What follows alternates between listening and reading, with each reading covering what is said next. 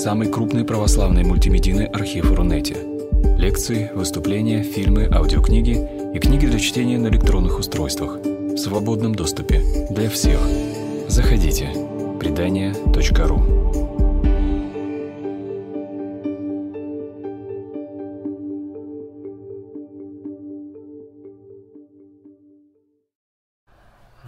Добрый вечер, дорогие друзья. Сегодня э, мы попытаемся продолжить тот разговор, который начали э, в прошлый раз, три недели назад. Э, в прошлый раз мы говорили о так называемом антропологическом повороте да, в, в европейской мысли, да, который означает как бы, э, некую смену вектора мысли, да, смену интереса. А, значит, э, мышление да, от космоса, от э, теологических проблем да, к проблемам антропологическим. Да, то есть, грубо говоря, человек значит, стал э, в первую очередь интересен самому себе. Да? Вот, вот. Э, человек стал фиксировать внимание вот на то, э, как он мыслит, что он может знать, да, что он из себя представляет и так далее. Да? Вот мы, собственно, приводили пример Декарта и Канта. Да? Вот, собственно, и остановились как раз вот на э, том вызове, Э, богословию, которое, который представляет собой значит, э, подход Канта. Да? Ну, вкратце напомню, в чем он состоит. Э, значит, Кант своими философскими средствами провозглашает принципиальную границу знания. Да, ограниченность знания, э, как он говорит, горизонтом возможного опыта. Да, да, вот, э, то, что доступно э, нашему чувственному восприятию, да, в широком смысле, э, вот в этой области и возможно знание. Да, вот есть вот область так сказать, неких чувственных данных, да, вот, э, э, которые воздействуют на нас в реальности. А есть область, э, где таких данных нет, но тем не менее, значит, вот человеку свойственно мыслить и в этой области. Да, это то, что Кант называет областью метафизики. Да, то есть тут никак, э, э, никакого опыта, да, вот не, значит, не, э, никакого такого чувственного восприятия нет, но вот, собственно, человек об этом думает, да, вот, э, вот вопрос о Боге, да, вопрос о, значит, каких-то конечных судьбах человека, бессмертии души или о смертности, это все вот область метафизики, ну, то есть в кантовском смысле. То есть, ну, грубо говоря, есть физика и метафизика. Вот метафизика это то, что после. Да. И вот здесь э, вот никакого знания невозможно, поскольку нет опытных данных. Вот. Возможно только мышление. Да. Но люди, говорит Кант, да, часто с этими вещами путаются и выдают значит, э, мышление за знание, да, то есть э, усваивает значит, области метафизики какое-то знание. То есть говорят, что значит, вот это можно знать. Вот. Кант, да, и даже говорят, что это вот истина. А, э, вот это вот, значит, э, а, объявление истинным, то э, ничего принципиально знать невозможно, Кант и называет догматизмом. Вот. И говорит, что догматизм – это интеллектуальный произвол. Да, это так нельзя, это, это ошибка. Вот. Значит, и всякое э, мыслительное предприятие э, должно начинаться именно вот с исследования границ возможного знания, да, чтобы избегать догматизма. Вот, да. ну, почему это вызов? Э, значит, христианскому богословию по, э, понятно, потому что христианство как раз вот уже сформировалось к тому времени как именно догматическое. Да? Вот христианская мысль сформировалась как именно, собственно, основанная на неких постулатах, да, которые, собственно, вот относятся именно к области метафизики. Да? Вот, э, все, что говорится о Боге, это, это же не, это не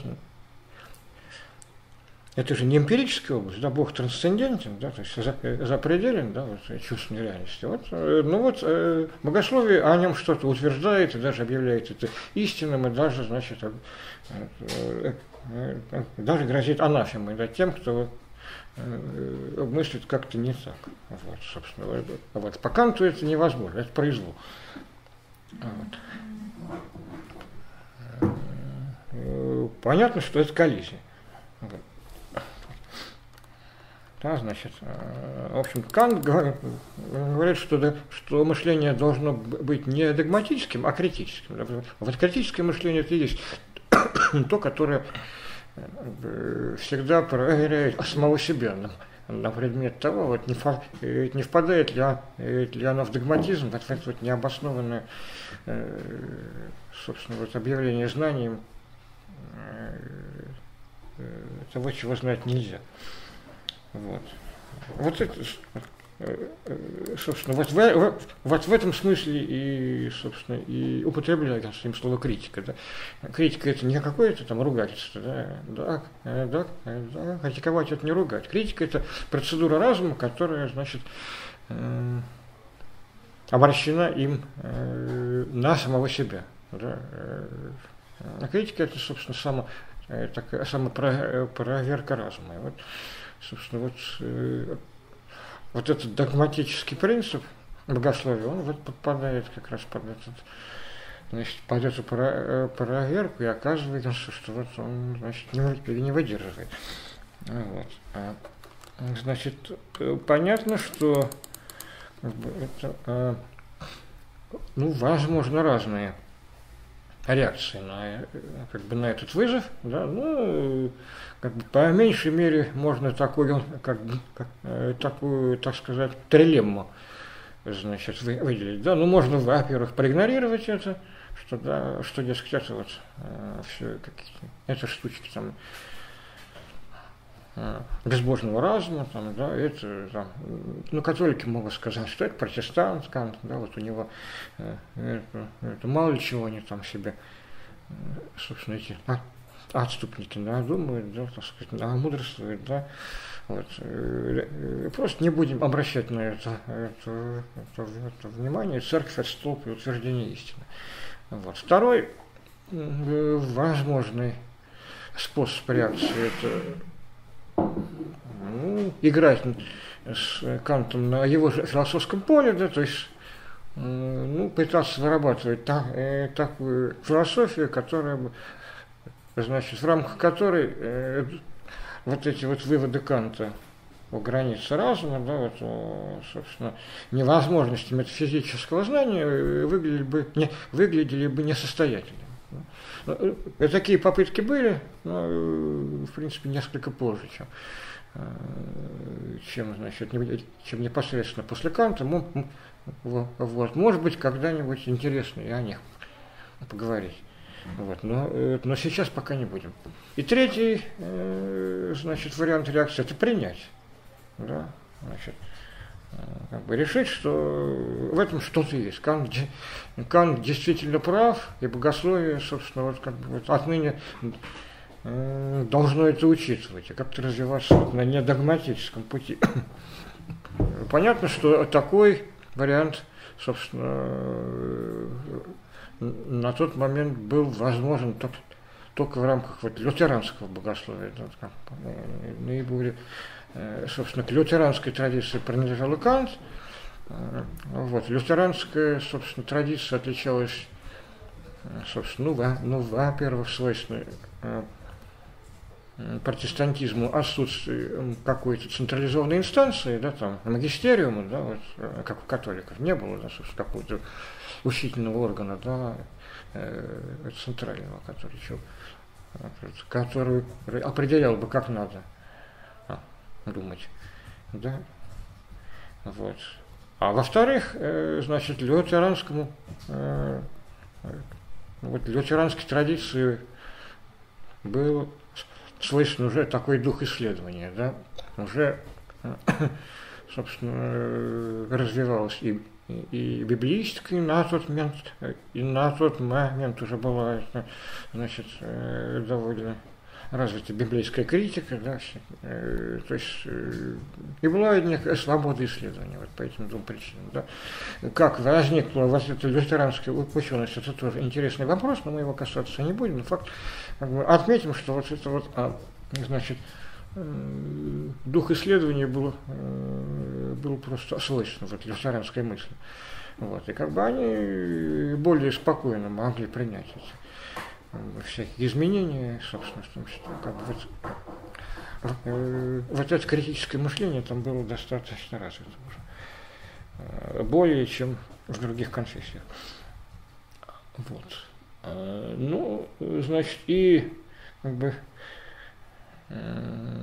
на протяжении, наверное, собственно, вот всего 19 века и начало 20 века, вот, как бы, вот в русле Канта, э, собственно, мысли преимущественно лютеранские богословы, если, если не исключительно. Вот я что-то другого, ну, там было, э, был эпизод с католическим модернизмом, там, в самом начале 20 века, но это, ну, они, собственно, их быстро поставили на, на место, но вот, а, а вот лютеранская мысль, собственно, э, пыталась вырабатывать значит, какие-то принципы богословия, отличные от, от, от догматических.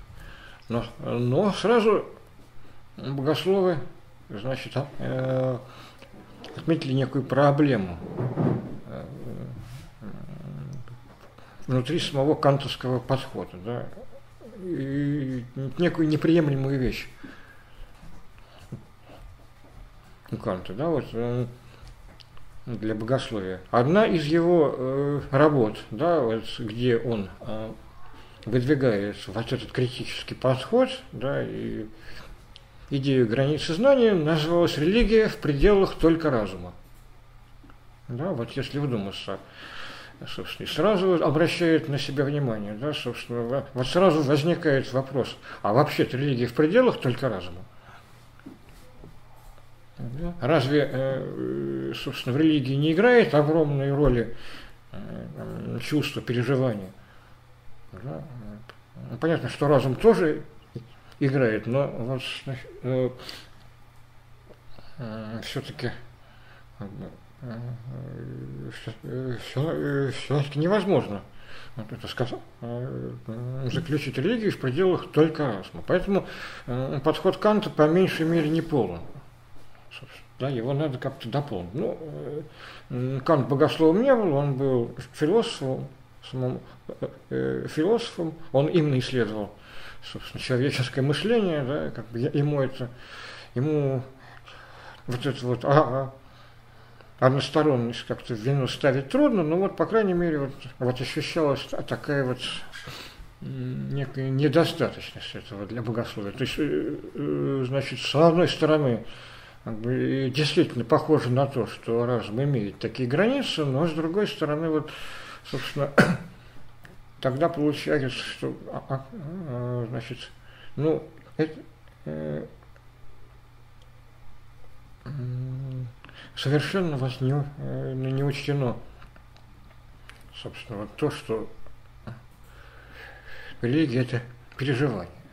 Еще ведь понятно, да, почему это важно учитывать. Да что такое религия в пределах только разума? Это мыслимый Бог. Это Бог, значит, э, это, значит, э, по сути не Бог, а, а, а идея Бога. То есть Бог мыслится, да, э, значит, человек значит, здесь активен. Да, это, собственно, то есть, как, когда человек мыслит Бога, то он, значит, э, по отношению к Богу как бы стопроцентно активен. А, а что такое вопрос о Боге? А, а вопрос, а это поиск наоборот, э, того начала, да, той основы, э, э, которая нас обуславливает, которая сама активна по отношению к нам, а мы по отношению к ней пассивны. Ну, это поиск основ бытия, да, да, собственно, это поиск того, что нас как бы делает, грубо говоря, фундирует. Да, да что, что, что, что нас обуславливает. А вот область чувства, область переживания это и есть э, область пассивного. Это, да, это то, что, э, то, что мы ощущаем, то, что как бы, вот, э, как бы не мы измышляем, да, собственно, не мы конструируем. Да, вот, собственно, и понятно, что в богословии, даже вот если э, посмотреть вот под таким углом зрения, то вот э, понятно, что, что ключевым все-таки для богословия Э, должно являться именно переживание. Вот. И здесь как раз э, э, нет опасности догматизма, потому что здесь это что это вот нечто уже до, до мыслительное, до идейное, до, до, до вербальное. Вот, вот что-то на нас воздействует. Вот, значит, это как раз то, э, на что богословие может э, э, опереться да, вот, в условиях вот, несостоятельности догматизма. Да, значит, можно опереться не на некие постулаты, да, которые всегда можно поставить под сомнение и, за, и задать этот кантовский вопрос, а как это можно знать? Вот, а на, вот, на некие первичные, значит, чувственные какие-то данные. Да, вот. Вот, вот. Первым человеком, который, собственно, вот в этом направлении пошел, был э, лютеранин, лютеранский пастор, э, очень разносторонний человек, э, Фридрих Егермахер. Слышали такого, да? Шлейермахер. Э, через Икратскую пишется, Шлей Ермахер. Вот. Он где-то на 30 лет младше Канта, да, вот, э, Кант умер в 1804 году, Шлейермахер где-то вот как раз э, где-то в 30-х годах, уже 19 века, по-моему. Ну, ну вот такой младший современник.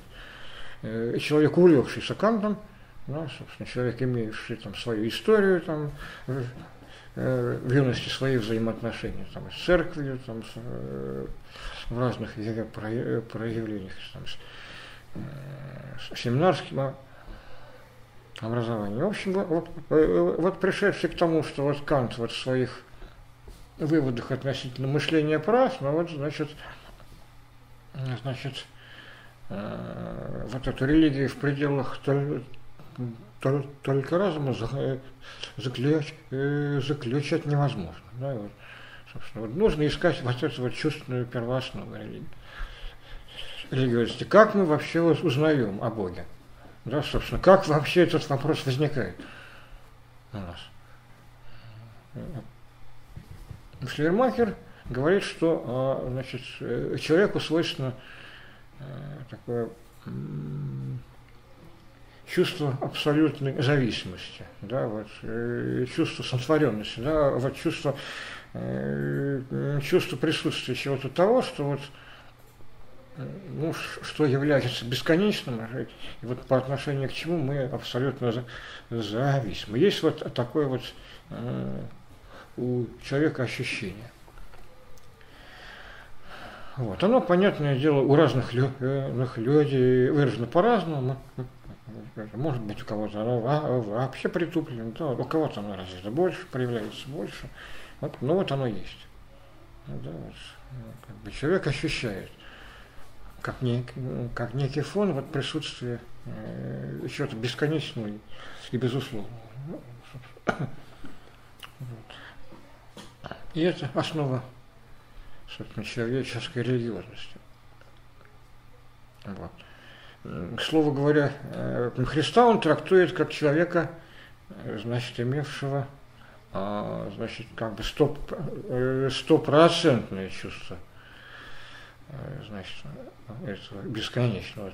Да, э, у всех людей, значит, это чувство чем-то экранируется, да, есть какие-то помехи ему, да, люди, люди люди постоянно отвлекаются на что-то другое, люди, значит, постоянно забывают говорят об этом, как бы не, не живут в присутствии этого, да, как бы не, не руководствуются этим чувством. А вот Христос, он, значит, как раз вот, значит, как бы, его это чувство никогда не, не оставляло. Да? Значит, Шлермахер трактует грех как, значит, как,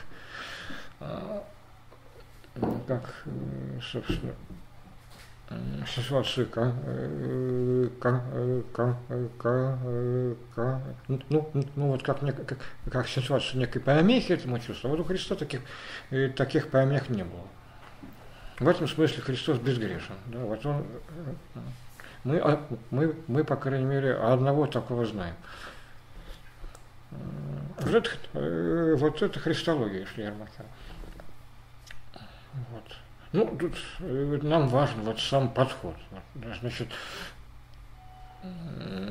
первичные не какие-то э, значит, постулаты, не какое-то там сверхъестественное такое положительное откровение, да, вот, постулаторное, да, что э, в виде каких-то тезисов. Это об этом, не, этом невозможно знать, да, даже э, как бы, можно задать вопрос, а почему это именно вот откровение, как вы, как, как вы узнали, что это откровение и так далее. А вот э, чувство, вот на, э, на это чувство можно сослаться, кто-то узнает как бы себя вот в этом. Вот. Ну, соответственно, э, все эти Э, богословские идеи, все сказанное о Боге, да, считается, в том числе так, догматические постулаты, это как бы некая, собственно, рефлексия вот, как бы, вот на это чувство. Она знанием не является, она обусловлена исторически, вот, но она есть. Но особого значения она не имеет для Шлермахера. Это, собственно, первые, первые фигуры, да, пожалуй, крупная в богословии, э, значит, такого вот посткантовского направления. Да, значит,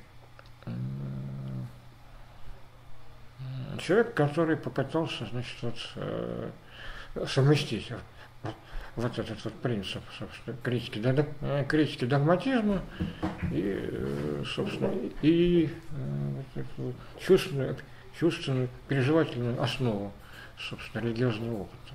Да, это, вот этого второго компонента у Канта не было. Вот. Какие-то вопросы есть по этому поводу? Если.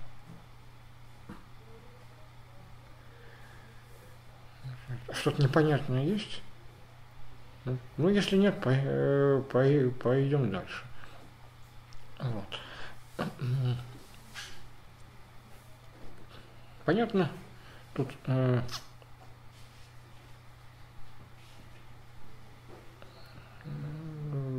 понятно, что это тоже встречало критику, да, частности такая э, вот эта христология его.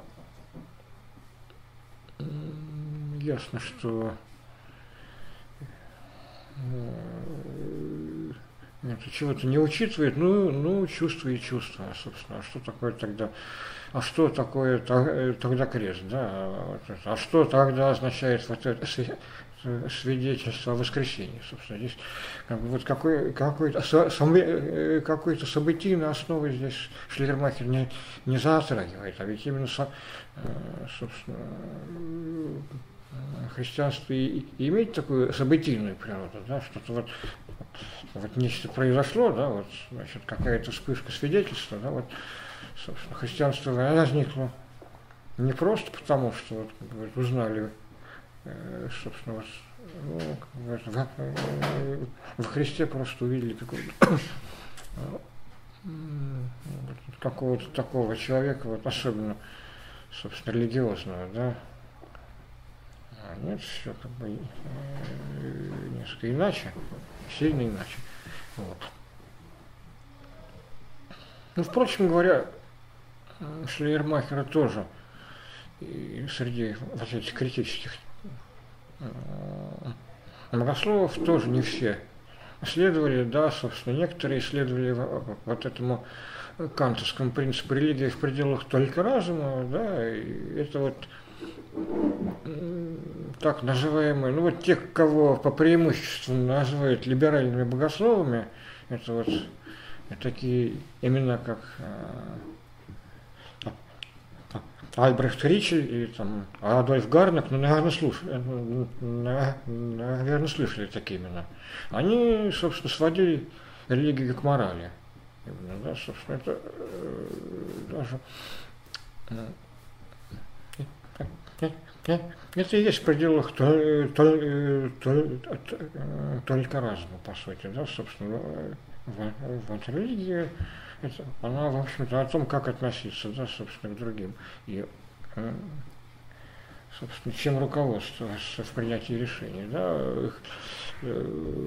Христос для того же Гарнака был просто средоточием мировой морали. Вот. Вот. Понятно, что здесь как бы нет, э, нет даже того, что, собственно, пытается, э, пытается, значит, учить Шлигермахер. Вот. А, очень а, быстро вот в этой в этой либеральной теологии разочаровались.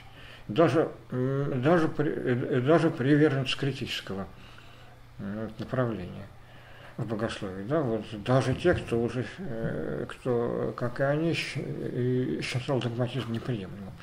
И, собственно, такой а, очень значимый, значит, по последствиям, да, в том числе и для наших дней, реакции на со, э, с одной стороны на, на вот это вот либеральное, да, вот чисто морализирующее богословие, а с другой стороны и на некоторую ограниченность значит, подхода Шлермахера, вот этой реакцией стал, э, стала книга знаменитая Рудольфа Отто, священная, изданная им вот как раз где-то в 17 году, когда, э, когда у нас была революция, а в мире еще была Вторая мировая война. Этим мы занимались. Вот, богословская мысль тогда не угасала. Вот. Рудольф Отто, принципиально он берет за основу подход Шлейермахера, что э, в основе религиозности лежит переживание. Но э, Отто замечает у Шлейермахера недостаток, да, что э, тот недостаток, что он говорит о не просто о некоем чувстве, да, собственно, о таком фоновом ровном чувстве, да, вот, которое э, это человека сопровождает, да, собственно, никак, а, значит, в то время как э, реально это, э, вот это вот э, чувство бесконечного, да, имеет совсем э, как бы неровный характер, да, не, не такой фоновый, это некие пики это некие пиковые переживания, которые э, случаются с, э, с какими-то людьми. Вот, не со всеми, но бывает. Да, вот. Вот, бывает такой опыт, да, да, вот, когда человек ощущает присутствие чего-то совершенно иного. И собственно, бесконечно большего, чем он сам. И, как бы, чего-то такого вот, по отношению к чему вот, человек чувствует себя вот таким вот предельно вторичным, сотвор, вот, можно сказать, сотворенным. Вот. Это имеет как бы двоякую природу. Да? Вот, вот, вот, вот пытается подходить так вот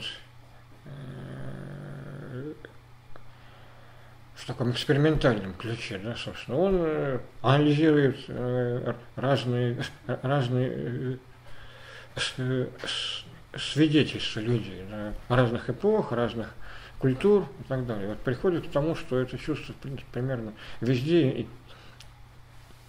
имеет одинаковые черты.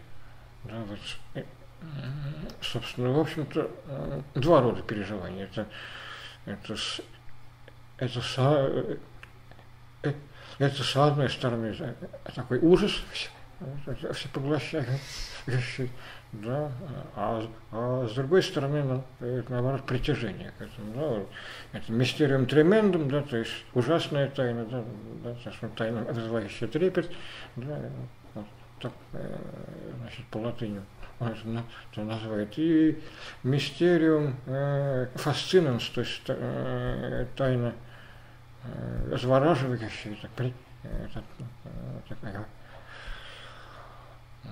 Э, чарующее, притяг... Э, притягивающее.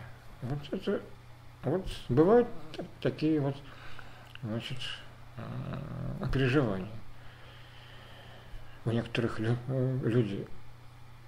И, собственно, это и есть основа всей религии, да, понятно. А потом, а, вот, а, значит, ну, человек не может, ощутив значит, такого рода опыт, он не может как бы не делиться, да, это, это предельно важно, да, собственно, и, собственно, и, и другим людям тоже оказывается, собственно, этот это свидетельство близко. Да так вот возникает контррелигии. А потом этот опыт надо э, как да, вот это, поскольку это совершенно нечто совершенно иное по отношению к разуму, это, собственно, здесь нет, не, здесь нет, нет никаких идей, да, это невербальный опыт, это именно вот переживание чисто, но э, человеку важно это как-то разместить в своих координатах, да, а человек, существо мыслящее, вот, значит, Э, надо пытаться осмыслить. Да? Э, человек, во-первых, мыслящее существо, во-первых, существо нравственное, да, собственно, это и, и в каких-то этических координатах тоже нужно разместить. Да, э, Отто называет это еще и опыт, опытом а святого, да, и, и священного, да, его книга так называется, Das Heilige, то есть священное. Вот. А, значит, но, значит, э, получив этот опыт, человек, э, человек и, значит, сообщество, да, в котором он живет, да, которое это тоже э, как-то через свидетельство восприняло, значит, значит, стремятся его вот, как-то усвоить, да, как-то у себя вот, разместить, да, так сказать, грубо говоря, переварить, да, образно говоря. Да. Поэтому значит, этот опыт подвергается рационализации и, и, и, и этизации. Да? То есть, с одной стороны, это святое становится благим, да, поскольку это что-то это такое, значит, связанное с основой бытия, да, это как бы это манифестация того, что это, значит, определяет это меня и мое бытие, да, что это вот некий источник моего бытия, да, а бытие это благо, значит, вот, как бы вот, э, если святое назвать Богом, то вот Бог благ. Э, вот, появляется такая и, и идея, да, собственно, благость это уже этическая категория, да, это уже хоро, хорошо, плохо, вот эта шкала возникает как бы, аксиологическое. А с другой стороны возникают некие идеи, да, собственно, собственно, собственно, а что это с точки зрения смысла? Да, вот, вот так возникают идут различные богословия. Да, понятно, что вот это уже, значит, обусловлено исторически. Это уже, собственно, то, что от людей. Да, это то, что как бы, вот, значит, вырос... да, то, какой вид имеют эти идеи, уже сильно обусловлено там, культурой и так далее. Вот. Но, э, но факт, что без этого э, собственно, вот люди не могут усвоить. Вот так, вот, так возникают религиозные системы. Да? Да, они все, вот, грубо говоря. Э, здесь э, Отто замечает, что христианство отличается от других религий именно вот как бы наибольшей разви, развитостью э, вот этого идейного собственно, компонента и наибольшей ясностью и кристальностью мысли. Вот преимущество, хри, христианства в том, что вот система религиозных понятий, оно Э, оно выработало наиболее такую развитую и совершенную по сравнению с другими религиями. Но, но понятно, что э, как бы, вот сам предмет это, это знанием не является. Это, собственно, э, как бы все, что сказано вот о Боге, скажем так, это не, это не, это не некий протокол от того, каков он и, там, и так далее. Но все равно, значит, вот вот этот опыт, он заставляет, заставляет мысль работать, да, попутно, собственно, да, и, собственно, и в области этики, и в области знания человека о самом себе, он как бы обостряет э,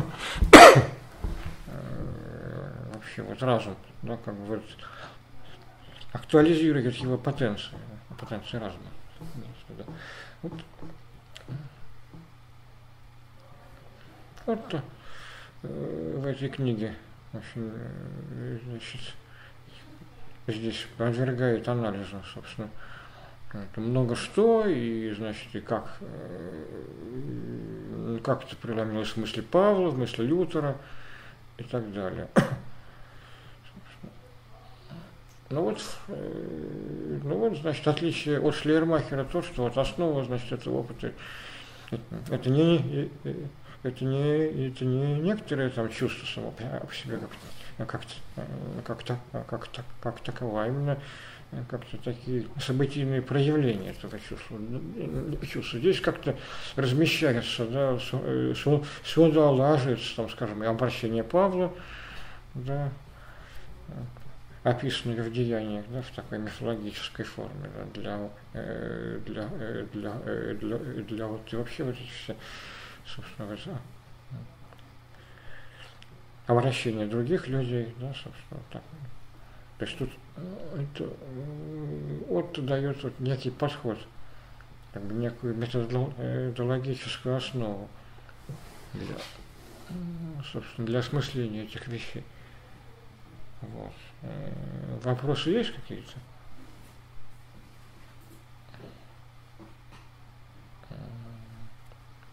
Хорошо.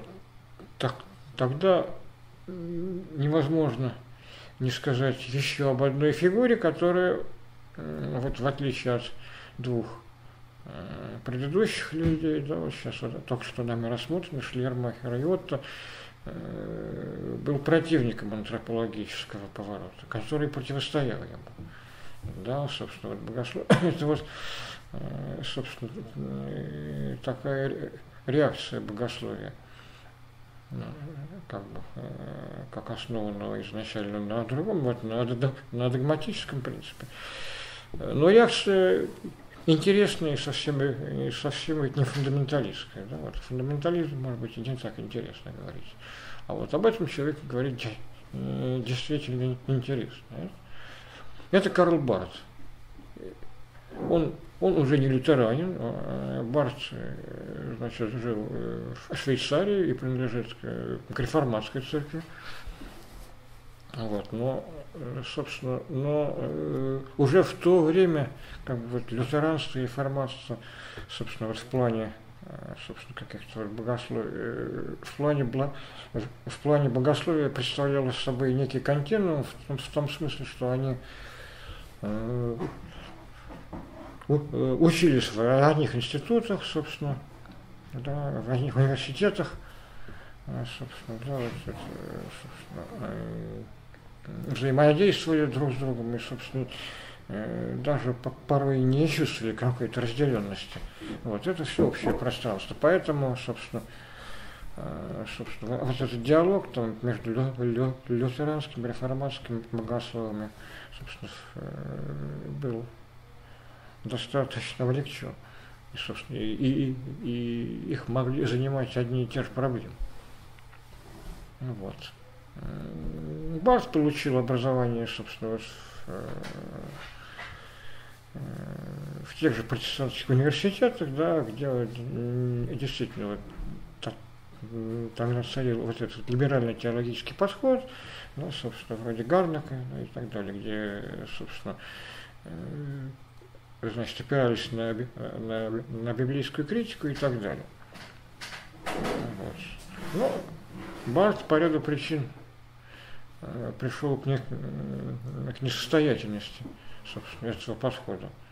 Да, собственно, ему, вот, он вот э, воспринял дело так, что это вот не о Боге, собственно, совершенно. Это, собственно, да, вот э, э, для Барта было важно, что э, вот именно совершенная инаковость Бога, но он вот, собственно, сделал, э, собственно, э, подошел совсем не, не так, как Рудольф Отто, а, собственно, это его реакция примерно в те же годы проявилась, как и книга Отто была написана. Но, но, но совершенно другой подход, совершенно, собственно, другие предпосылки. Собственно, вот. Он, э, вот. Барт исходит из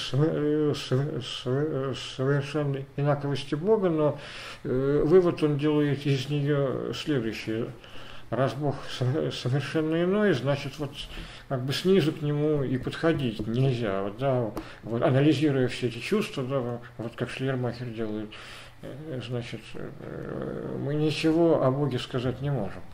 Это не богословие вообще, это антропология. Вот невозможно сводить теологию к антропологии, говорит он. Значит, а, это занимаясь анализом своих чувств, мы, собственно, только этим и занимаемся. Это тупик, это, собственно, это нас никуда не выводит. Вот, значит, э, Барт полемизировал здесь еще и, и, и, и с Бультманом, который тоже был представителем такого либерального э, направления, много воспринял из подхода Рудольфа Отто как раз. Ну, ну, вот, собственно, вот, э, в частности, идею вот этой вот, вот рационализации опыта, да, и, собственно, Бультман рассматривал значит, Новый Завет, как вот миф некий, да, вот, а, вот евангельское э, повествование, это миф, который, значит, э, как бы говорит не сам о себе, да, это не описание события, это вот некое это такое возможное указание на то, что, собственно, вот, э, значит, что означает события Христа. А событие Христа для Бультмана означает именно вот возможность перехода от как бы неподлинного существования нашего, да, вот, э, как бы неполного, да, несовершенного, да, какого-то такого, значит, э, в котором э, мы себя не, не, не, не реализуем к подлинному существованию. Это вот, в котором мы реализуем себя, когда вот, собственно, э, как люди, значит, э, сотворенные Богом. Да, вот, э, вот такая возможность есть, да, вот говорил Бультман, и все. А остальное, все эти чудеса евангельские, там, э, э, там и, изгнание бесов и так далее, это вот, это, это вот а такая вот мифологическая речь, это форма сказать об этом. Да исторически обусловленное. Да, как бы надо, это для нас, современных лю, лю, людей, это нуждается в переводе. Да, невозможно пользоваться электрическим светом и радио и верить в мир новозаветных чудес и духов, говорил Бультман. Вот. Значит, это, это миф, это язык некий. Вот. Это незнание.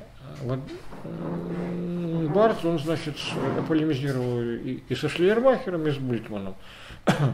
Да, собственно, это тоже э, вот, э, все вот это вот э, разговор о мифе, это тоже чисто человеческий, собственно, это, это попытка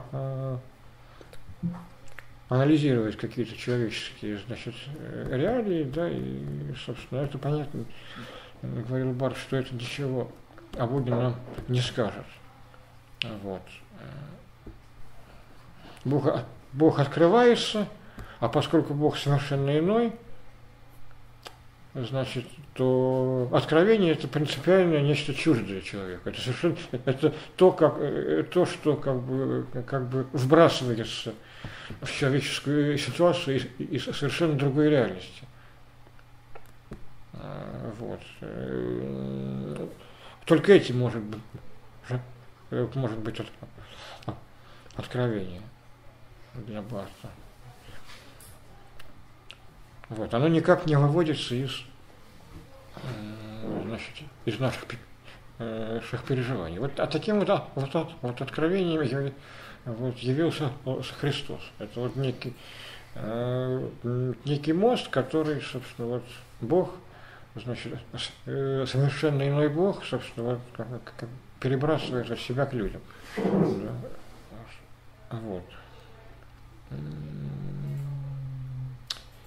И здесь очень интересно, Барт говорит, да, с, одной стороны, он не спорит с тем, что догматическая речь, да, собственно, какие-то вот э, постулаты, да, собственно, вот эти, вот эти традиционные христианские постулаты, это тоже детский лепет. Вот, как бы это очень может быть, что Кант и прав здесь, но это не важно.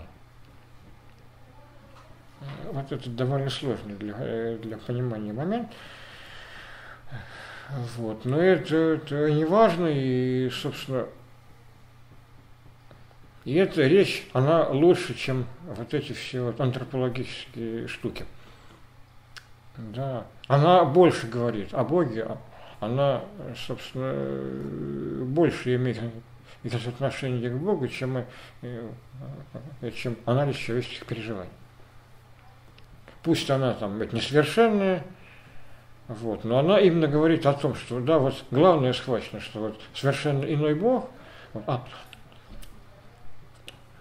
открывая Герсонам и по преимуществу вот, э, э, э, через Христа. Вот, это, вот, этот, вот этот догматический способ э, об этом сказать, он, э, он лучше, он эффективнее, чем Э, значит, какие-то попытки перестроить. Вот. Значит, поэтому, собственно, все это нужно оставить. Да. Барт пишет свою церковную догматику, там много томов, там то ли 13, то ли 14 э, со временем, да, а первая его книга, вот, да, вот, да, вот где он выразил вот это вот несогласие с антропологизмом, это, это комментарий на, на послание к римлянам. Да.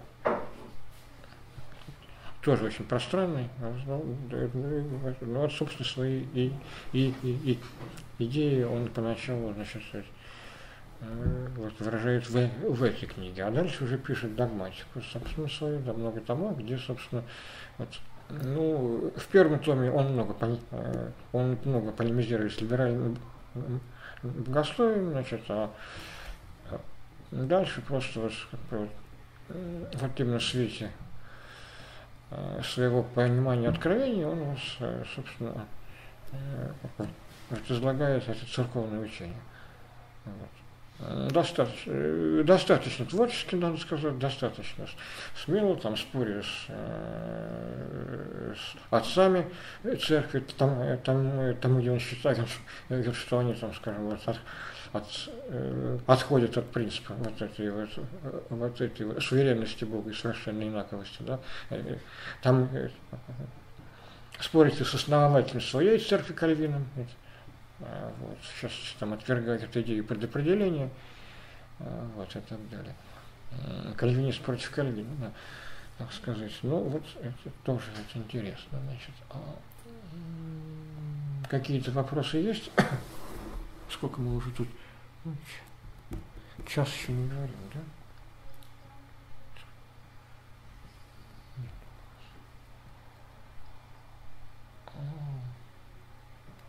вопросов. Хорошо, тогда перейдем, собственно, еще к, к одной фигуре, которую уже не, не раз упоминали здесь. Вот. И вот Александр э, э, а, а нет присутствующий здесь целую лекцию посвятил им. Это Пауль Тильих, вот, который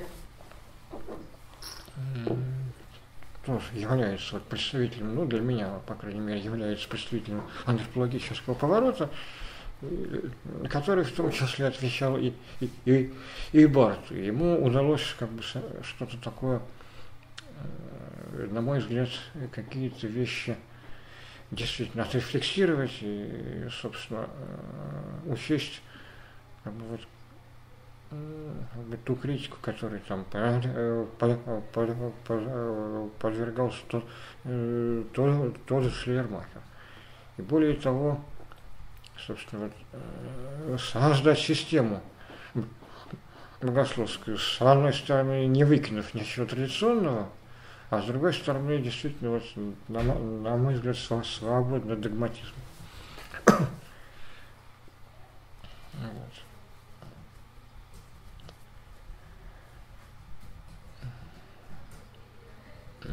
Ну, Телех отвечает Барту, в общем, так, что, что значит, ну, э, для, для Телеха принципиально неприемлем вот этот тезис Барта о том, что откровение – это что-то чуждое человеку. Вот. Ну, ну, ну, ну, просто как это может быть понято вообще? Если это чуждое, это вообще э, о каком разумном разговоре можно говорить? То, то есть, э, то есть, как, э, то есть как, какой разумный разговор можно, э, это можно, можно вести обо всем этом, о Боге, об откровении и так далее, если это, собственно, не имеет ни, никакого отношения, собственно, как бы, к, нам. Можно говорить только изнутри. Говорить можно только о том, что вот близко нам, что Э, что мы, э, мы можем пережить и как-то пытаться осмыслить. Вот, собственно, э, вот, на мой взгляд, подход Тереха. Вот. Терех, да, вот, собственно, он тоже как бы, значит, пытается выделить вот эту вот переживательную основу, вот эту опытную основу, собственно, религиозности и, и, и вопроса о Боге. Да, при этом он собственно, учитывает и, собственно, и мысли Шлермахера, и мысли Отто. Но для Атилиха, собственно, главное, да, вот, собственно, гла, гла, главная пред, пред, предпосылка религиозности это, э, это, собственно, озабоченность э, собственным бытием. И Тилих называет это предельной заботой. А вот предельная забота – это вот озабоченность ограниченного и конечного человека своей вот ограниченности и конечности. Вот. Человек, собственно, может переживать эту ограниченность, эту вот перспективу небытия, э, как некий, как Тилих пишет, онтологический шок. Вот если кто-то слышал про, ну, как бы, ну, у меня, по крайней мере, это сопоставляется.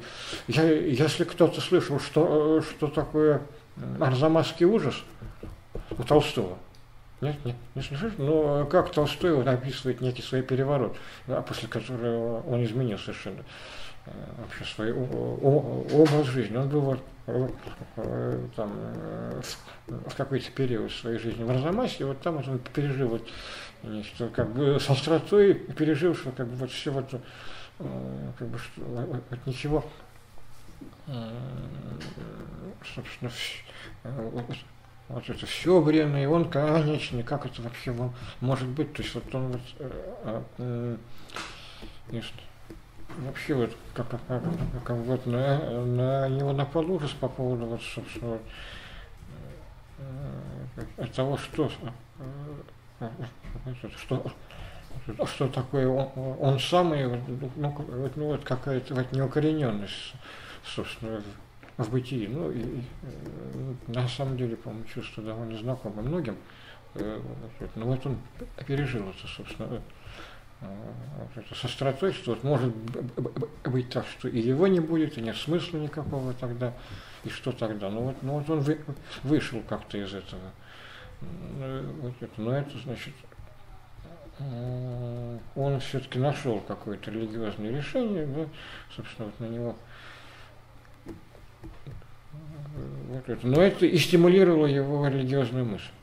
Толстого. Вот, э, собственно, вот так вот и Телих, он не ссылается на Толстого, может быть, он и не читал про это, а может быть, и читал, как бы это не отражено нигде, не, не, нигде у него я не, я не встречал, по крайней мере, вот он, значит, по крайней мере, в, в, вот этот вот онтологический шок, шок от угрозы небытия и лежит в, э, в основе религиозности и вот э, поиска Бога.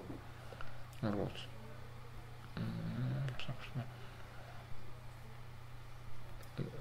И, а, и, на, и надо сказать, да, вот по телеку, что человек, э, собственно, так, озабоченный этим вопросом, да, собственно, встречает и некие а, а, а, ответы. То есть случаются некие события, которые э, э, человек воспринимает как ответ, как, э, как откровение той самой основы бытия, которой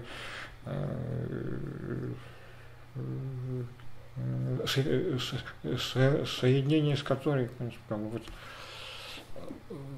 значит, дает нам вот эту, ну, эту вот укорененность и избавляет нас от этой угрозы. Да, собственно, вот есть Бог как это безусловное, как, вот, э, как это основа и тайное бытия, которое, э, собственно, с которой есть надежда соединиться и тем самым, значит, вот, эту, значит, устранить эту угрозу небытия. Вот, вот манифестации э, этой основы есть, они случаются. Да, здесь вот телек пересекается с Отто, да, ну, э, вот, но он подходит шире. Да, это, это не обязательно вот такое вот переживание, собственно, да, вот такое ужас или там притягательность, да, вот эти вот мистериум тремендум, это фасцинус, это нет, это может быть, э, это могут быть самые разные события они не обязательно могут иметь вот, так, вот такой вот прям сильный, такой, такой вот предельно интенсивный характер. Они разные. Но все равно они вот манифестируют, ну, что э, вот, э, значит, эту основу. Да, и, и, и это и есть то, что вот называется божественным откровением. Это э, для Атилиха, как вот для, э, э, для, для кантианца в отношении значит, мышления, да, это значит, от, Откровение не является информацией. Это не информация, а именно вот события, которые вот, э, значит, э, э, нам говорят о том, что вот эта вот основа проявилась. Понятно, не, вот. По крайней мере, мы воспринимаем как бы, и, некие события в нашей жизни вот именно, вот именно так. Вот. То есть, а, то есть, а, то есть, а, то есть откровение не, не, не, не является никаким там вбрасыванием там чуждого идейного содержания, да, да, ранее не, не, неизвестного. Нет, человек э, для Тереха, как и для Отто, все, собственно, все, э, вот все мышление да, о Боге, это именно, собственно, человеческая рационализация. Причем а, Э, э, событие откровения, если оно так, э, действительно воспринято именно так, то оно как бы стимулирует разум, оно раскрывает потенциал разума, да, как бы, ну, грубо говоря, заставляет мозги работать. Вот, собственно, как бы человек, человек, переживший откровение, собственно, если он правильно его воспринял, то он как бы не будет аку, э, как бы, а, как бы окукливаться разумом, да, собственно, что-то. Э, значит, он, наоборот, ну и, и отдельного и разум а, а, отдельного человека, и разум сообщества, да, вот, которое восприняло, да, вот, вот это свидетельство, он, он будет только раскрываться благодаря откровению. Вот, иными словами, слова, слова, словами, оно созидательно. И для человека, и для религиозного сообщества. Так возникает вот, религия. Ну, это что-то похожее на вот, но вот только вот, не, э, вот несколько более уже, так сказать, а, а, э, отрефлексированное. А что такое? А что такое вот эта религиозная речь, вот эта религиозная мысль? Да, это, это вот символы миф. Э, вот, это не может быть описанием, да, понятное дело. Но это вот как бы некое трансцендирование того, э, значит, человеческого опыта, да, вот некое связь, э, как бы некое связывание этого опыта вот с, с предельным, да. Отсюда, да, собственно, природа мифа. С, одной стороны, он, значит, это э, это, а, это обычная человеческая речь, да, да, то есть все понятия берутся и, не, не иначе, как из человеческих реалий, да, ну, просто, просто потому, что больше неоткуда взяться. А с другой стороны, это все вознесено туда, да, вот куда-то в это, э, собственно, да, это, эти мифы приобретают характер. Э, рассказов о событии в неком божественном мире, да, в да, это то, э, то, что происходит с, богами или с Богом, ну, в зависимости от традиции, да, это, собственно, это как бы трансцендируется, да, вот наши реалии трансцендируются, они, э, собственно, поэтому с мифом надо очень аккуратно для, э, для Телихаева. Вот, э, вот перевести миф, дать ему, собственно, какую-то единую трактовку, это, это значит, собственно, его как-то выхолостить, собственно, перес, собственно, и вот, проявить непонимание его природы. Миф должен оставаться мифом, как он есть собственно, да, э, он не имеет какого-то вот одного единственного перевода, собственно, там, на язык понятий там обычных, там, но э, там, миф нельзя заменить каким-то там э, наукообразными рассуждениями, да, или, собственно, просто рассказать, это просто сказать, что вот это вот означает это. Он, он должен оставаться в традиции, да, но он просто до, должен быть понят как миф. То есть, э, то есть важно понять, что это не, э, это не, э, собственно, не знание, да, это не репортаж о, о, о, божественных событиях, да, вот. Но он может иметь разные трактовки. Бы он, он о может говорить, у него граней может быть много. Да, ну какой пример привести? Ну вот, э, у, у Дильха есть известная проповедь, да, значит, вот, э, это, на тему понятия грех и благодать. Вот, э, значит, вот, вот слово грех можно там перевести, как бы, можно ему какой-то эквивалент подобрать. И Тилих, собственно, признается, что на ранних этапах он, он этим и пытался заниматься. А, собственно, вот как бы э, вот взять вот как бы э, вот, так, так слово грех непонятно, но, так сказать, надо что-то придумывать, да, да, да, там, скажем, саморазрушительные тенденции, там, допустим. Но потом он пришел к тому, что слово грех, пусть оно, пусть оно остается как есть. А вот это вот некое, что это вот просто э, как бы вот некое, э, некое переживание, ощущение, значит, а, нашей а, а, отделенности там, э, в самых разных аспектах. Я, и от самих себя, и, и от других людей, и, и, и, и от Бога как основа бытия. Вот это все, вот это вот многоаспектное. Это он, он имеет разные, разные, значит, выражение. И не скажешь просто, что, что грех это некие там не, не должные поступки. Это и не поступки в первую очередь, потому что прежде чем стать поступком, грех это, э, это грех является состоянием. Вот, и как бы вот э, в этом вот коротком слове, да, там, э, это четыре буквы там в русском языке, да, там три буквы син, это значит в английском, вот, собственно, вот все это, за, это, заключено, это заключено. Вот. То, точно так же благодать, да, собственно. Ну, ну благодать перенос, переводится как милость, да, там, или дар, там, харис, там, ну, по-гречески. Но опять же, э, просто перевести благодать словом милость, это тоже неадекватно, потому что тоже э, как бы некое такое, значит, э,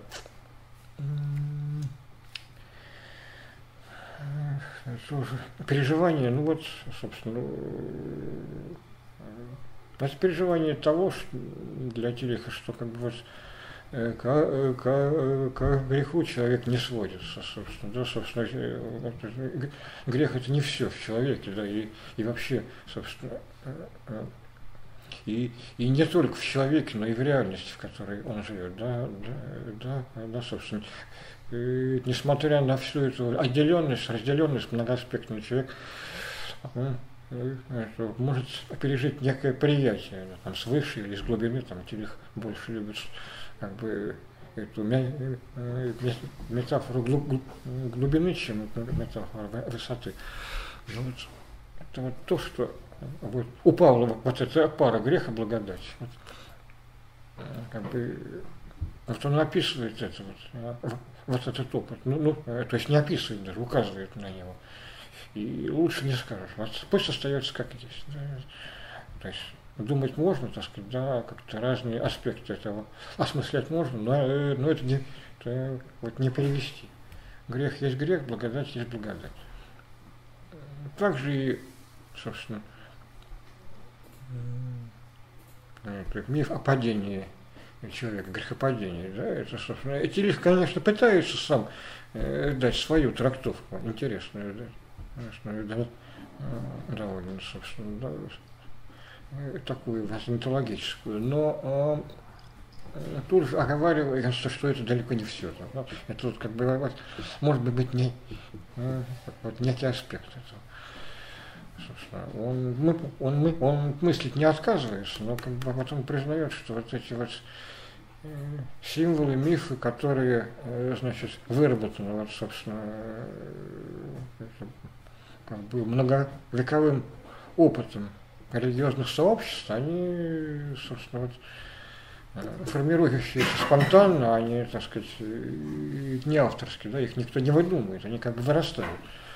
Э, вот они лучше, их надо, их надо оставить. Только вот, значит, э, только только понимая, что это мифы. Да? Вот, Тилих очень свойственно на, э, называть это разбитый миф или сломанный миф, там broken, broken myth, там, можно перевести. Так сказать. Э, Но ну, мне больше нравится разбитый, э, значит, это, э, вот, это, там, это, Зоткина там переводчик Тилиха переводит как, как сломанный, мне кажется, разбитый, потому что некая скорлупа разбилась. Вот это герметичный человек понял, что миф это миф, он как бы вышел за пределы этой скорлупы. Тут такой образ. Вот. Значит, ну, вот, это один аспект. Есть еще один, уже который, э, э, собственно, э, то есть у Тилиха тут такая двусторонность. С, с одной стороны, ну как бы два аспекта. С, с, с, с одной стороны, вот об этом невозможно сказать, как бы миф не переведешь, а с другой стороны, э,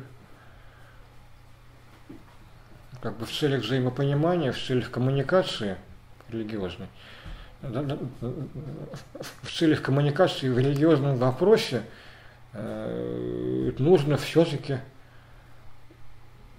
э, собственно, э, выработать какой-то принцип собственно, понимания.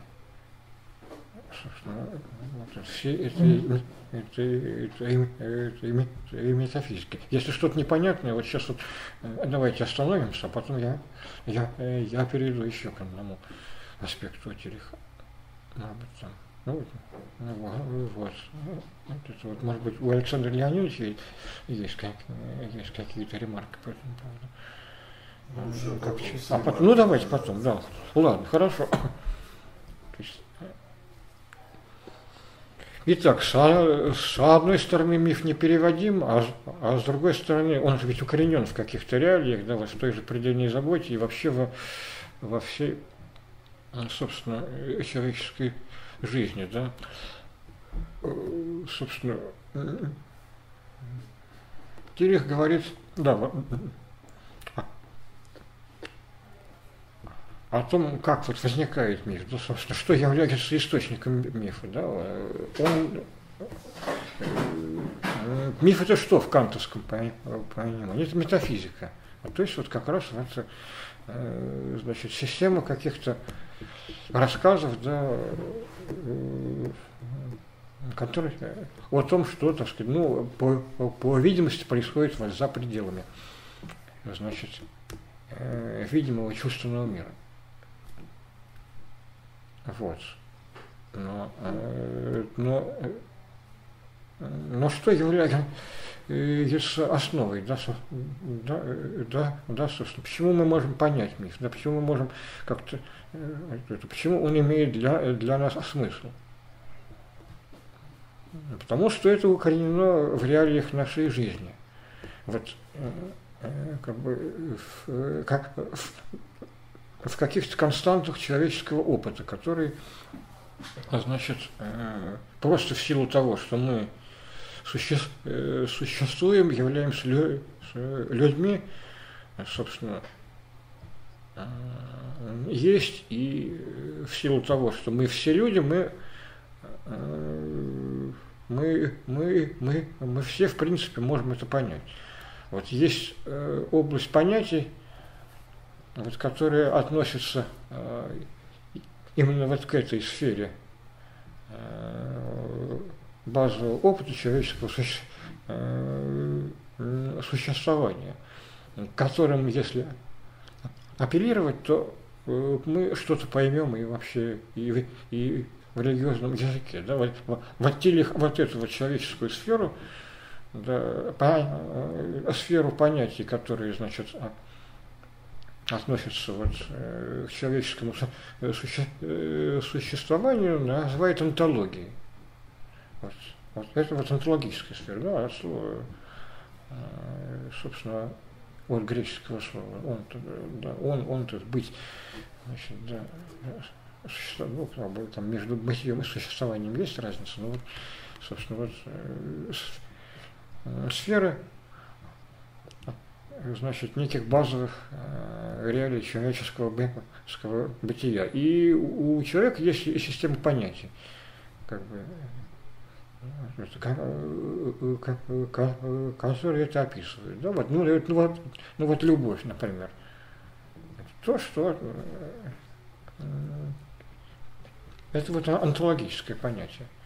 У Тилиха есть вот этот цикл лекций, который он, э, собственно, Э, значит, называется, да, вот, э, вы, там, книга издана, она называется люб, с, э, «Любовь, сила и, и, и, и, справедливость». Вот. Вот Александр Леонидович, Леонидович как раз много сделал для того, чтобы эти, эти книги были изданы у нас. Вот. Значит, ну, сила это тоже там, э, э, такое же онтологическое понятие. Мы, собственно, всегда э, подвергаемся воздействию каких-то сил. Да? Мы, мы сами можем при, применить там силу и так далее. Вот эти вот слова, вот они базовые. И вот, значит, вся метафизика, она, в принципе, укоренена вот в этих вот человеческих реалиях. А она их, значит, как бы возносит, трансцендирует, вот, значит, вот, в, именно в свете предельной заботы. Да, собственно, человека все это заботит. Да, человека, для человека значит, его, его бытие – это ценность, вот, но и вопрос, потому что оно стоит под угрозой, да, оно под вопросом. Поэтому вот человеческая религиозность это и есть вот, собственно, вот как бы вот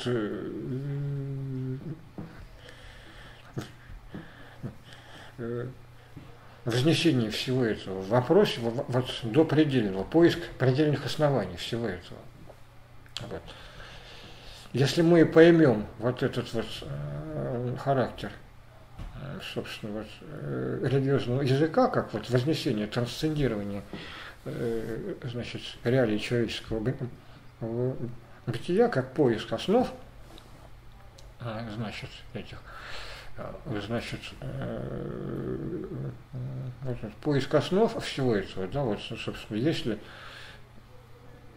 как бы, как бы вот, укоренено ли все это, да, вот, в, в, в Боге, как последней тайне бытия я, я, и основания. Вот так, э, тогда, вот, если мы поймем вот эту связь, взаимосвязь антологии с, с метафизикой, вот эту вот, а, как бы антологию как основание метафизики, то мы тогда и, и поймем религию, собственно. И тогда, да, и, собственно, и, и тогда есть шанс на то, что человек, который к религии относился как а, там какой-то выдумки, обману, там, ну, к, иллюзии, да, вот, вот как Фрейд, да, вот, считал религию иллюзии, да, ну, она и, собственно, вот для современного человека и имеет такой вид, да, поскольку говорит о, о том, чего, не, чего нельзя знать. А вот если мы поймем, как это вырастает из онтологических понятий, да, вот из, собственно, из э, нашего бытия, из каких-то, значит, реалий, то вот тогда э, есть надежда, что больше людей увидит в этом смысл. Вот. Поэтому мне кажется, что вот этот подход Тилиха, он имеет, собственно, э, такое коммуникативное значение огромное. Вот он, как бы, вот он увязывает, собственно, собственно, как бы религию с тем, что дано каждому принципиально. Он, э, собственно, вот э, подход Тилиха, он претендует на то, чтобы показать актуальность религии, да, при всем при том, что при всей вот этой вот некой вот экстравагантности для человека, который, значит, уже воспитан на том, что все нужно пощупать, ощутить и так далее. Вот.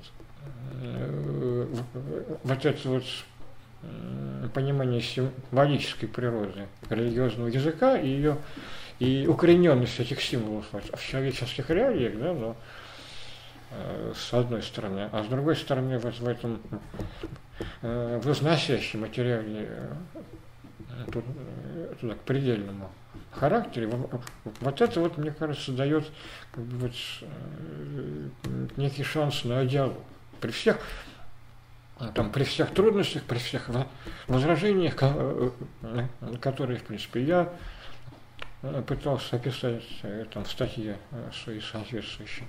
Ну вот, вот мне кажется, что подход Тилика здесь плодо, плодо, плодотворен достаточно. Вот.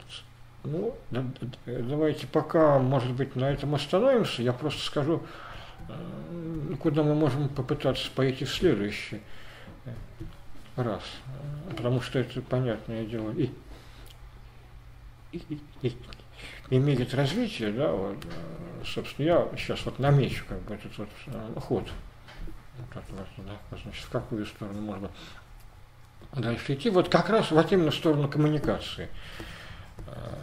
Значит, вообще 20 век это был такой значит, как бы время э, вот, ну, дальнейшего углубления развития именно вот антропологизм мышления, да, собственно, э, в какой-то момент человек, э, человеку стал интересен язык.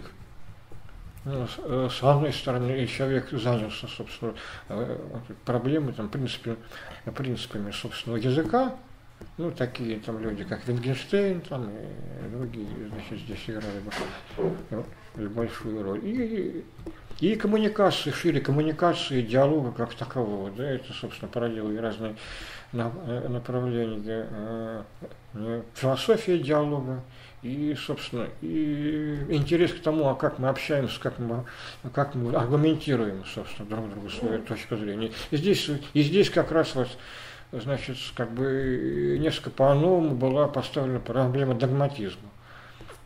Вот, значит, вот, и вот это вот, э, и вот просто коммуникативный аспект, собственно, вот как бы диалога между, э, собственно, э, собственно, между религиозными мыслителями и такими, и скептиками, скажем так, в отношении религии. Вот мы про это вот э, попытаемся поговорить в следующий раз. А Терих тут как раз вот, дал некую основу в виде этой взаимосвязи.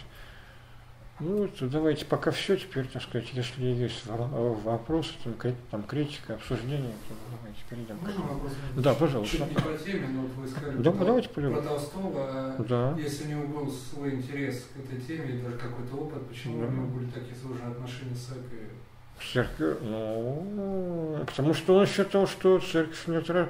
Э, вот это, э, он, же не, он же не был атеистом при этом, да, собственно, нет, нет он просто был склонен э, как бы построить свою альтернативную систему. Но он видел какие-то, собственно, реалии церковной жизни, он с, с, он же, собственно, он, сейчас, он считал, что, что как бы, э, вот это, в церковной там, практике и теории много лишнего здесь. Он, это, это не об этом, в принципе. А почему так отрицал божество Иисуса? Вот именно? Что даже написал свое Евангелие. Да. При том, что он же вот вроде Тимуса, как вы сказали. Он, ну, ну, так мыслил, как это, Э, в принципе, он... Вот я был как раз, кстати, в Ясной Поляне в декабре месяце прошлого года. Я, собственно, э, вот, обратил внимание на его библиотеку. Там очень много вот как раз в, в, вот этих протестантских авторов. Значит, там типа Гарника. Ну, самого Гарника я не нашел, но вот как бы как, э, каких-то других богословов я, на, я, я нашел. Гарника, значит, найдено в Еступрецкой библиотеке. Листы разрезаны до половины. Он, дальше он не осилил. Он до половины а, разрезал, он читал. и сказал, что это вообще неинтересно. Ну, э, может быть, но он тем не менее читал это все. Ну, э, ну божество, наверное, потому же, как бы, э, принцип, что вот об этом невозможно ни, ничего сказать. Собственно, Толстой действительно был Э, человеком нового времени в, в этом смысле. Ну что э, как бы, э, как об этом можно что-то говорить? Лучше говорить о том, вот это самое, что, собственно, как-то вот так более эмпирично, так сказать, вот моральная проповедь, проповедь Христа. Ну, в общем-то, Толстой сводил действительно, собственно, как бы Христа к, к великому моральному Учитель, знаете, мне до конца непонятно, честно говоря, а почему у него вот как бы вот это вот, э, значит, момент религиозного опыта, собственно, как бы э, не присутствовал в его да, богословии. Скорее он бы, э, да, скорее вроде бы можно было бы ожидать чего-то типа Шлейермахера у него, да, переживания, но, но он пошел по пути вот такой вот как бы в пределах только разума. Но, но при том, что факт, что его эти вопросы волновали. Ну вот он как все, все, все вот у него преломилось именно в моральном плане. И, и здесь он был силен. Вот, если кто смотрел этот фильм, э, значит, про молодого Толстого, вот как, как история одного назначения ну, как бы там, там Толстой не главная фигура, но очень, но, но такая контрастная, такая цельность с ним, да, вот этот вот не, вот этот, э, это некий противовес главному герою, но вот это вот, ну вот мне кажется, вот эта цельность Толстого там охвачена.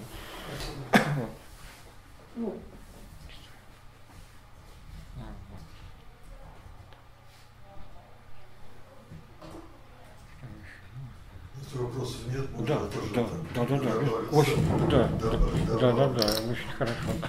Я считаю, что вот одна величайшая заслуга Кириха в том, что он обратил внимание, что вот это противоречие как бы, о котором мы говорили, что кантовский вот этот разум, это все, то, что Кант назвал разум, это всего лишь одна сторона разума.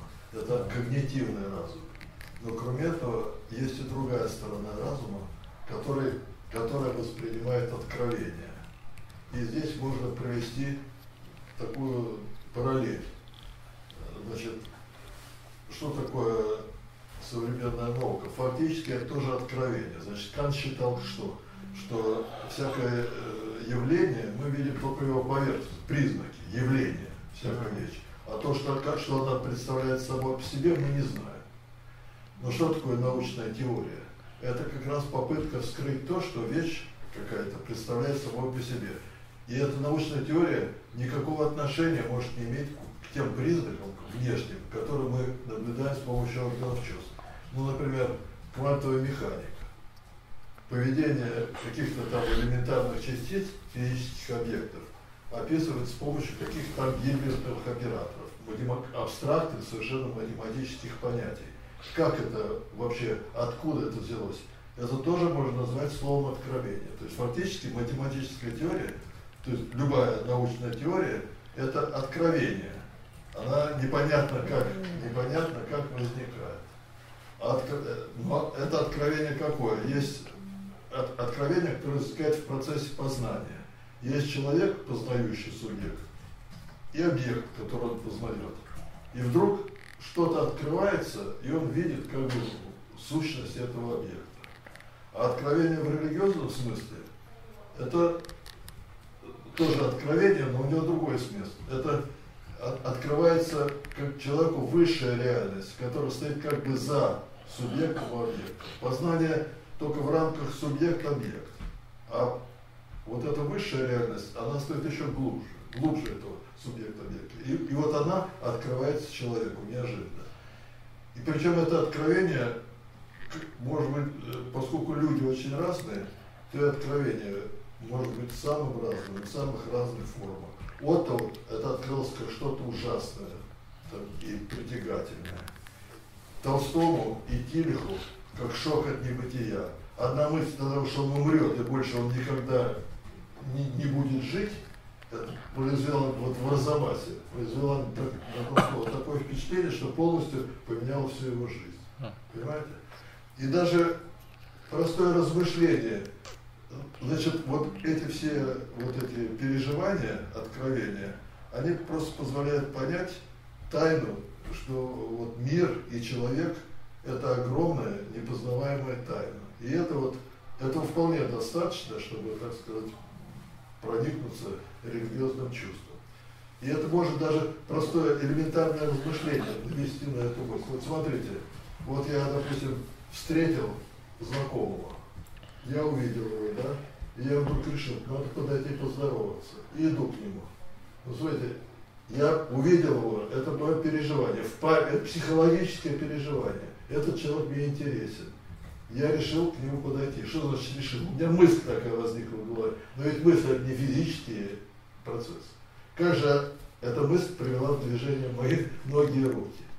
Или Толстой вот написал роман «Война и мир». Он вообразил, он воображал что-то, мыслил, представлял себе как картину. Это пси, психический процесс.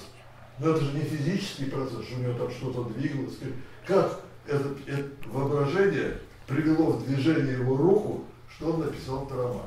То есть вот, вот это вот, как воздействует психическое, превращается в физическое, это настолько невероятная, так сказать, проблема, которая при всем нашем научном, так сказать, современные, достижениях современной науки, современная наука не приблизилась к этому ни на миллиметр с самых библейских времен. Вот даже такое простое соображение – это не говорит о том, что там Бог за этим стоит, нет, это не, конечно, но это наводит на мысль о потрясающей таинственности и мира, и человека. А это и есть основа для вот, э, всяких религиозных чувств и переживаний. И я думаю, что поскольку люди очень разные, и переживание вот этой тайны разное у всех, то вряд ли когда-нибудь мы придем к единому осмыслению вот, э, вот этой тайны, к единому религиозному осмыслению. Например, все христиане, христиане, у них вот этот опыт тайны, откуда, э, почему может возникнуть? Просто потому, что они читают Евангелие, и этот образ Христа действует на человека на, на, с непреодолимой силой, а на другого не действует. Вот другой прочел Евангелие, он говорит, ну и прочел, прочел. А кто-то прочел, и все. И он уже больше не может от этого оторваться, он начинает это думать. И вот этот опыт действует с непреодолимой силой. И этой силой, так сказать, христиане уже как бы отдаются, уже добровольно. Они понимают, что здесь действительно они столкнулись с откровением. У другого по-другому может быть. Поэтому я думаю, что вот не будет вот, в дальнейшем не возникнет единой богословской системы какой-то, которая будь то в форме Тилиха или в форме там Отто там или в, в какой-то другой фирме, а просто у каждого будет что-то такое, что ему ближе. Будет множество этих систем. И это, я считаю, что это очень хорошо, что не будет ничего такого единого, потому что это дает возможность именно вот для той коммуникации, о которой шла речь. Потому что интересно, интересно не то, что ты, я буду считать себя, вот я православный, все, я, я, значит, прав, а все остальные это еретики, нечего с ними разговаривать. А когда мы понимаем, что люди все разные, и у каждого свое восприятие вот этой религиозной, религиозной этой истины, то возникает желание общения, возникает желание выслушать другого человека, понять, как у него это. Понимаете, я думаю, что это очень перспективно, и так и будет в дальнейшем в этом направлении христианство будет. Христианское богословие будет развиваться в этом направлении. Да, спасибо. Это важно, мне кажется. Я бы еще добавил, что да, вот для Азириха действительно характерна эта как бы, попытка, значит, устранить эти барьеры все, да, вот, не ограничиваться Э, одним, так сказать, э, сугубо вот институционально-религиозным таким контекстом, ну, как бы его, вот эта знаменитая работа «Теология культуры», она действительно э, собственно, на, на, направлена на, на то, чтобы выявить, что и сама культура как, как, как таковая, она религиозна в своей основе, она тоже выражение вот этого а, поиска предельного, да, и там приводит примеры много. Действительно, э, тут э, он пытается создать какую-то основу взаимопонимания. Да? Я согласен. На самом деле Тереха считается у нас протестантом, потому что все, что не православие, не православное, не католик, мы все называем протестантом. А на самом деле его система транс, я называю трансконфессиональной. Да, транс или кросс там говорят, да. да. Потому что он сам говорит, что у него, так сказать, католи... протестантский принцип, это да. принцип, чтобы не ставить препятствия разуму, все исследовать, и католическая субстанция. Да, да, у него есть такое хорошее выражение. То есть это нельзя его отнести ни туда, ни сюда. Ни какого, вот. Это профессиональное разделение, вот, оно как бы слишком жесткое, и оно не соответствует вот тем религиозным предпочтениям, разнообразию христианских душ, так скажем. Вот разнообразие христианских душ, оно значительно шире, чем вот эти конфесси... разнообразия конфессий. Ну да, он, э, он с легкостью, собственно, ну как бы он... Э, И он пытается понять, он не просто пытается понять корни, вот почему произошло вот конституционное разделение, почему протестанты думают так, а католики так. Вот такие вопросы исследует и видит, что где то с его точки зрения где-то права одни, где-то права другие. Вот это нормально. Да, он много брал у того же у того же Фома сказать, где-то опирается на, на, на, на него. Ну, на самом деле, в каком-то смысле, не, не один такой, он, не один, он такой был, Барт, он тоже достаточно, собственно,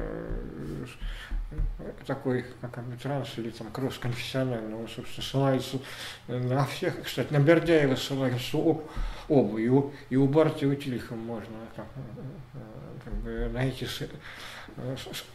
ссылки на, на Бердяева нашего, тоже интересная такая личность, которая наш уже, уже философ, который тоже как бы, э, может быть, я, я единственный, кто в европейский контекст так, э, как-то вписался так, что его всерьез принимали. При, при всех его, так сказать, некоторых э, таких нестрогостях. Вот, э, тоже уникальный человек, конечно, о нем тоже бы поговорить когда-то интересно надо. Но да, ну вот э, главное, да, вот это вот, это стремление, стремление поверх барьеров, оно, так сказать, телеху свойственно. Лекция проведена и записана по заказу православного мультимедийного портала «Предание.ру». Лекции, выступления, фильмы, аудиокниги и книги для чтения на электронных устройствах в свободном доступе для всех. Заходите. Предание.ру